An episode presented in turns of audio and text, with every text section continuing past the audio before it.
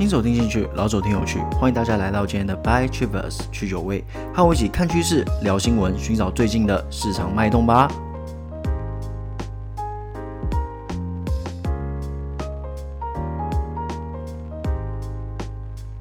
各位早上好啊！因为明天我早班啊，让我们一起迅速且充实的一起冲刺完这一集的内容吧。OK，让我们先来看看我们今天要讲些什么嘞。第一则新闻啊，新冠突变。第二则新闻，川普被静音。第三则新闻，美国直接冲刺六 G。第四则新闻，日本半导体设备爆冲。OK，让我们进入今天的第一则新闻，在挪威啊发现了新冠病毒的新变种哦。挪威的卫生机构啊在十九日的时候证实啊，在中部的城市特隆赫姆发现一种新的变种新冠病毒啦，然后它的传播能力更强。那根据科学网站啊 Pledge Times 报道啊，不在密闭空间。近距离接触也有可能会被感染哦，也就是说它的感染力是非同小可的啦。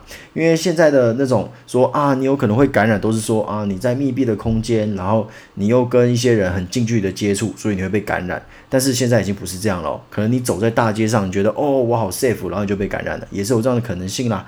OK，那会提这则新闻嘞，老样子。就是希望大家可以多多注意身体健康啦，不要防疫松懈了。毕竟啊，只有疫苗问世的那一刻，我们才得以喘息啊。有健康的身体，才能好好的投资啊。OK 吧，各位多多注意身体健康啦。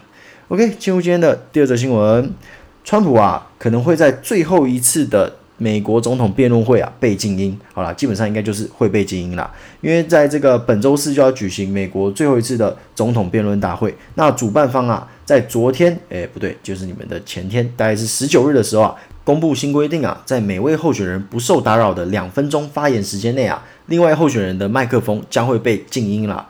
那因为之前啊，川普打断了拜登的发言次数高达七十三次啊，各位。哎，九十分钟七十三次，你快要每分钟打扰人家一次啊！那拜登也忍无可忍，一度叫川普说闭嘴这样子。所以说，哎，这则新闻啦，就是好笑啦，就真的是蛮好笑的。哎，这让我想起来，哎，小时候不知道大家有没有听说过，就是啊，日历品质静悄悄这件事情，哎，还是日历冷气静悄悄啊？我忘掉了啦。反正就是那个时候啊，就是如果说哎，整个班上太吵啊，或者说运动会什么什么太吵之类，老师就会说。日历品质，然后同学们就会说静悄悄，OK，好啦，不知道有没有有没有人经历过这段回忆啊？我是有啦，所以说就觉得诶，让我想起来那段往事啊。那没有经历过的嘞，就当我自言自语啦，这就是时代的眼泪嘛。我现在我那些小表弟也没听过他们这么说啊，诶，日历品质，还跟我说啊，那是傻小，你知道吗？哎，真的是，好了，算了。总而言之啊，这个周四就是最后一场战争的啦。那川普最后一次把拜登逼成失智的机会就在周四了。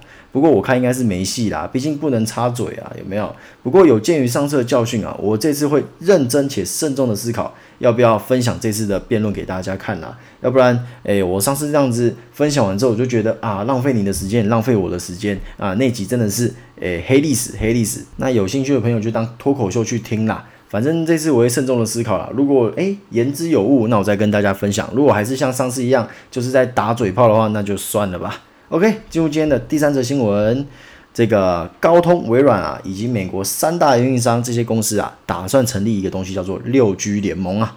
那这个联盟里面啊，有很多很优秀、很屌的成员，有哪些？高通、微软、Facebook、InterDigital，还有美国的三大营运商 v e r s i o n。AT&T 还有 T-Mobile，这些都是初始成员哦。而且除了这些以外嘞，还有国外的成员哦。哪些？三星、诺基亚都是会员啦。那当然了，华为当然是不可能是会员啦，因为这个东西就是怎么讲？呃，讲难听一点，就是跟华为对着干啦。所以华为当然不会是会员啊。虽然他在。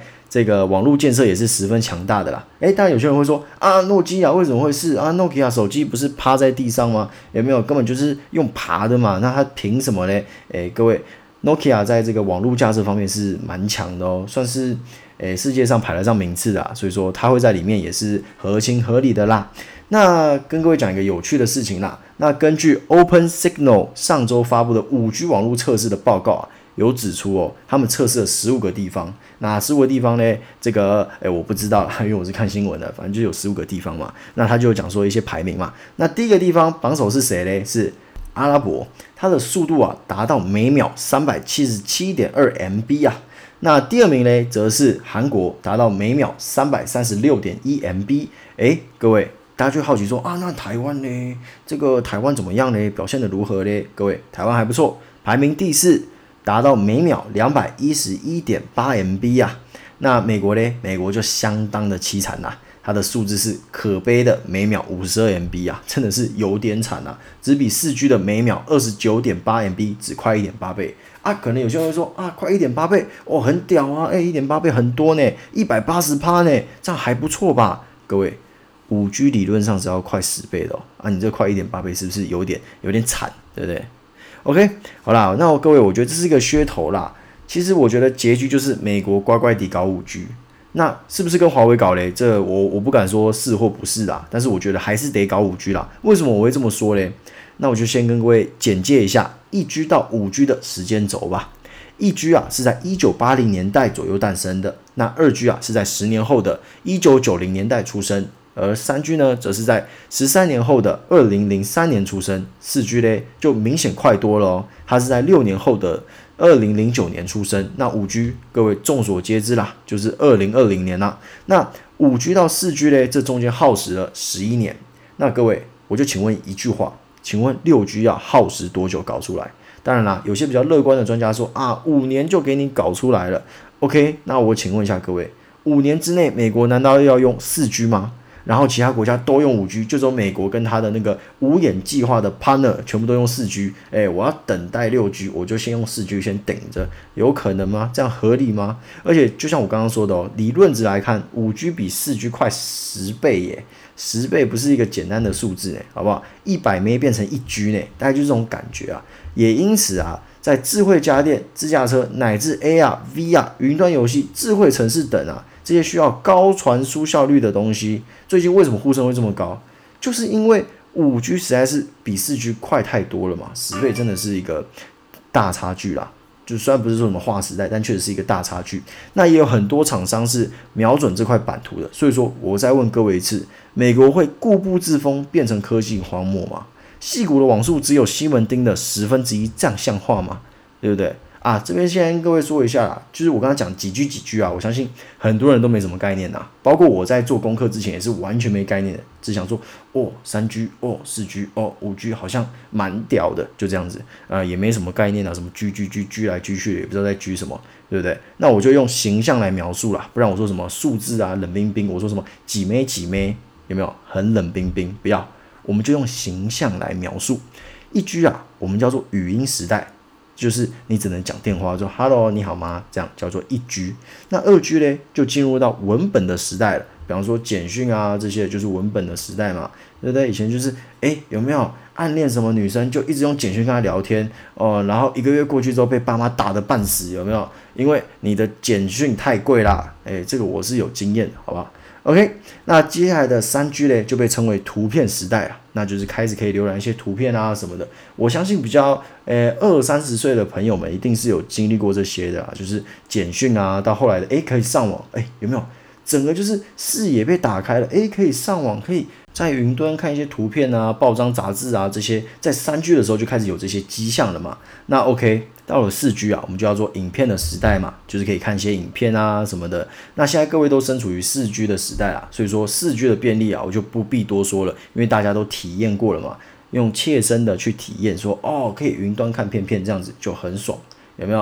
然后你可以看 YouTube 啊，看 TikTok 啊，呃，看 IG 啊那些的那些影片，Facebook 影片都可以看。就是很嗨，这就是四 G 的影片时代嘛。那接下来的五 G 嘞，其实五 G 啊，并没有像前面那四个 G 有这种划时代的改变，它就纯粹的就是速度变得比较快了。所以其实，呃，跟各位说一下，其实还是有很多专家不认为我们现在的五 G 叫做五 G，他们觉得这顶多叫做四点五 G 啦，因为没有值的改变嘛。对不对？不过这也不是我们讨论的重点啦，反正就是快就是爽嘛，对不对？那速度呢，就是四 G 的十倍，前面说过，这是理论值哦。所以说啊，它可以做到像一些自驾啊这些需要高传输效率的东西啦。OK，那以上就是今天的第三则新闻啦。OK，让我们进入今天的第四则新闻：日本的半导体啊设备销售啊爆表啊，多爆嘞，增了八点七趴，各位。高达一千九百三十七亿日日元啊，相当于快六百亿台币啊，各位非常多啊。那五 G 的日渐普及，带动了智慧手机的晶片的需求。当然，台湾和大陆的代工业者啊，也是其中的功臣之一啦。毕竟各位也知道啊，台湾有护国神树嘛，那大陆也是卯起来要搞这一块啊。所以说，这两方人马也是跟日本买爆了嘛，对不对？所以才增了八点七趴。那当然啦，也有投资人认为说，诶，这可能是因为中美贸易战所造成的拉货潮啦。OK。跟各位先稍微诶讲一些好消息啦，台湾的外销订单呐连七红哦，在九月啊单月达到五百亿美金，历年来最高啊，所以说各位财报是真的，这我说过很多遍了，我现在就跟各位说啊，那些诶台湾那些科技业啊，他们的财报都很好看，那些财报都是真的，他们真的赚到钱了。当然啦，这些财报已经在股价上面有所表示了，但是各位财报是过去式哦。我们买产业是买未来式嘛？我相信大家都知道，不用我再说这种，诶，要记得吃饭哦，这种废话嘛。当然有些人会说啊，啊，会这么好看是因为中美贸易战啊，等大选结束了，没有贸易战了，出口就拜拜了，我们就完蛋了。诶，各位，我不在业界啦，所以没有办法跟你们说一些什么大道理啊，或非常艰深的知识来跟你们说之后会怎么样啊，怎么样？所以我只能以一个死老百姓的视野啊。还有说，诶，我看到一些资料，来跟各位分析一下，我看到了什么。当然，这些分析啊，之前说过了很多遍。不过，只要是人啊，都是会进步的。所以我接下来的分析，当然还是会跟之前的分析有所重复。那可能啊，一直以来的忠实听众就会觉得有点痛苦啊，你又在讲一样的东西了，一些冲杀小这样子。但是各位不要担心，就像我之前说，人是会进步的。我现在会加一些新的看法，也就是说，现在这个就是超越以前版本的分析。各位有没有？有没有感觉就有点兴奋的嘞？OK，那我们就要开始喽。来，各位，我们要先谈谈什么东西？我们要先来谈谈大环境。从大环境来看啊，目前的两大改革五 G 跟 USB 四点零这两个啊，会成为未来的标准。那厂商是不是要进行备货嘞？当然五 G 大家都知道嘛。至于 USB 四点零是什么？诶，欢迎各位去听听前面的节目，有提过，这边就不赘述了。如果我又再讲一遍 USB 4.0是什么，这集绝对是爆表了啦！我不想做那么久，就像我说的嘛，明天早班我们赶快做一做，听一听，充实完之后就各自去忙各自的啦，好吧？OK，除了众所皆知的大改革之外啊，还有疫情。就像我之前说的，各国都在积极的备货囤货，毕竟疫情很有可能即将迎来高峰嘛。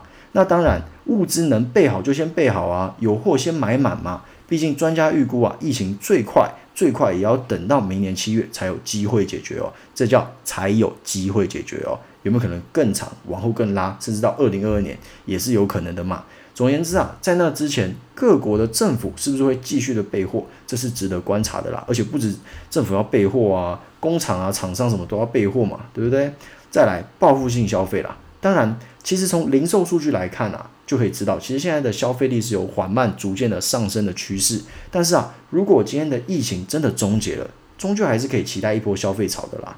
毕竟，其实现在还是有很多人失业的，所以说等到疫情控制住了，失业率的下降是可期的。除此之外啊，远端工作、远距教学，这是否会因为这次疫情造成另一波的习惯呢？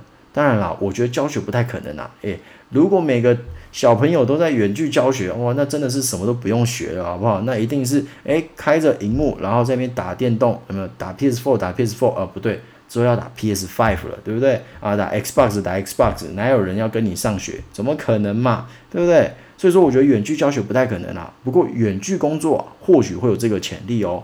比方说，微软之前推出了 Flexible Workplace，这叫做弹性工作场所的方案啊。只要你向主管申请，是可以永远在家工作的。当然，有些人会说啊，你在远距工作，你买一台电脑就好了，你买十台干什么？对不对？也就是说，这就是一波行情嘛，对不对？当然，这有可能是一波行情。最明显的证据就是说，诶，美国 PC 的出货量大增啊。但是各位，如果你今天在家工作，每天面对的是你的电脑，你唯一的伙伴是你的电脑，请问一下，你会不会动不动就想升级它？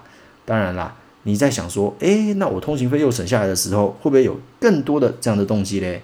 这就有点心理层面的东西了。所以说，只能用揣测的嘛。我又不是心理学家，我怎么可能跟你说啊，一定会那样，一定会这样子？不能说嘛，因为这只是一个揣测啊。不过这次的疫情是否会对原本被认为要萎缩的 PC 市场带来趋势上面的转机？我觉得这点是可以观察的啦。那再来前面提到的 5G 哦，那这边再说一下，因为 5G 所带来的智慧家电。基地台，还有伺服器这些的，这些都会是拉货的契机啦。所以说，我觉得这是可以值得观察的。最后的最后啊，各大 IC 厂的大佬，个个对明年亢奋啊，满载的满载，看好的看好。总之，其实我的分析大概就是这样啦，就是说，总而言之就是这样子啊。业内的人啊，至少对我们这些死老百姓说啊，我看好。当然啦，如果今天就像我之前说的嘛。啊，没有满载，他说满载，这是诈欺呢，对不对？啊，有些人可能买他们家的股票啊，你跟我说满载，啊，结果没有满载，还不是骗我是什么？对不对？就骗我买你公司的股票啊，这就是诈欺嘛。所以我觉得没有这必要嘛。再加上财报会说话嘛，他们说啊，诶，很好，很赞，一直讲很好，很赞，那确实。这个财报出来也确实是还不错啦，也是有达到及格分嘛，甚至还超过啊。所以说，我觉得这些都是可以拿来参考的啦。比方说啊，他们说很好就是出货，诶，人心是险恶的，但也没这么险恶嘛。拜托各位对人性还是有一点期待嘛，好不好？所以说啊，因为我不是全职投资人，也不是什么业界大佬，所以说这个分析啊有不足的地方，我真的很欢迎各位留个言啊，说啊你那边其实讲的太诶。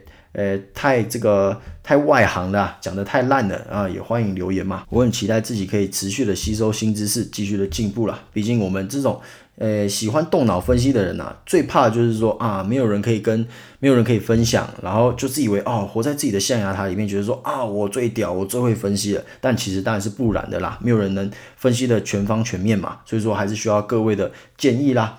OK，那最后我想拨点时间来谈谈美股啦，就是说，诶，今天的美股其实震荡也是蛮大的啦，就是一度涨快三百点哦，最后是收在一百多点啦。为什么会这样嘞？很简单嘛。就是这个纾困案的炒作了，那依旧是没有过了。目前截至目前为止哦，我在录音的目前为止是没有过的。我不知道会不会哎，我录完一卡一上，然后过了五分钟之后啊过了，哎，那我就是被打耳光打得很肿嘛。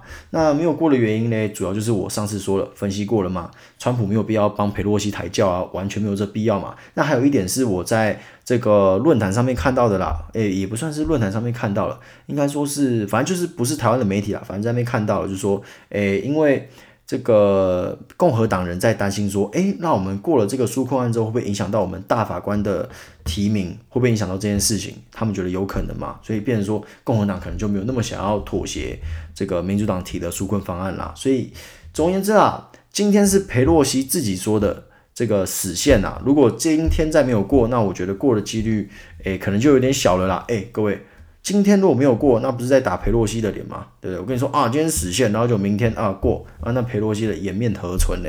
对不对？所以我觉得十一月三日以前过的几率是偏小的啊。诶，各位，今天几号了？十一月二十一日啦，那再没几天嘛，再不到两个礼拜，你说在两个礼拜之内讲那么多东西把它撮合起来，我觉得是有点难呐。毕竟问题还是蛮多的嘛。